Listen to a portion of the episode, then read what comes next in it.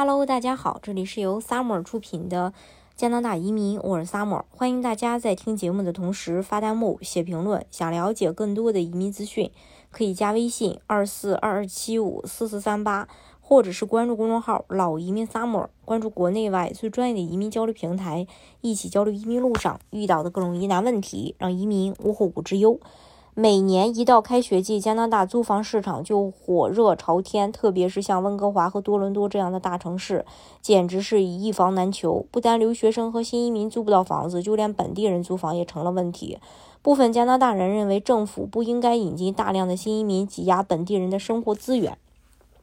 但是，新移民部长马克米勒在推特表示：“我们必须摆脱这种观念。尽管越来越多的人批评人口急剧增长加剧了现有的住房短缺，加拿大仍然不会降低移民目标。”马克米勒在就任新内阁一周后的第一次采访中表示：“政府必须要么维持，要么提高约五十万永久居民的年度目标。”这是因为工作人口相对于退休人员的数量正在减少。然后预计在十一月一日宣布新移民目标。米勒表示：“我必须考虑是否上调目标，因为劳动力需求太大了。在全球范围内，发达经济体也要面临着出生率下降和劳动力老龄化带来的类似挑战。许多国家都在争夺技术工人。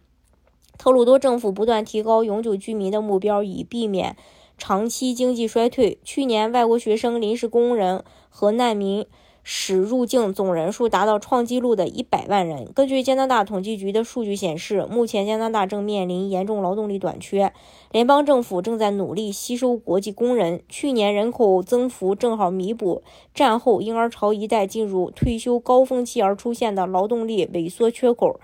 政府表示，目前移民几乎占加拿大劳动力增长的百分之百。人口的快速增长，越来越多的人找到工作，花钱购买商品和服务，将加快扩大经济蛋糕的规模。现在，移民在加拿大人口中所占的比例比任何其他 G G7 国家都要大。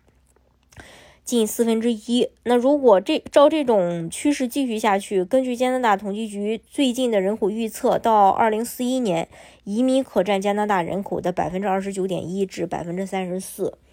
当然，移民加拿大的方式有很多种，大家可以根据自己的实际情况来选择适合你的项目，拿到身份。今天的节目呢，就给大家分享到这里。如果大家想具体的了解加拿大的移民政策的话，可以加微信二四二二七五四四三八，或者是关注公众号“老移民 summer”，关注国内外最专业的移民交流平台，一起交流移民路上遇到的各种疑难问题，让移民无后顾之忧。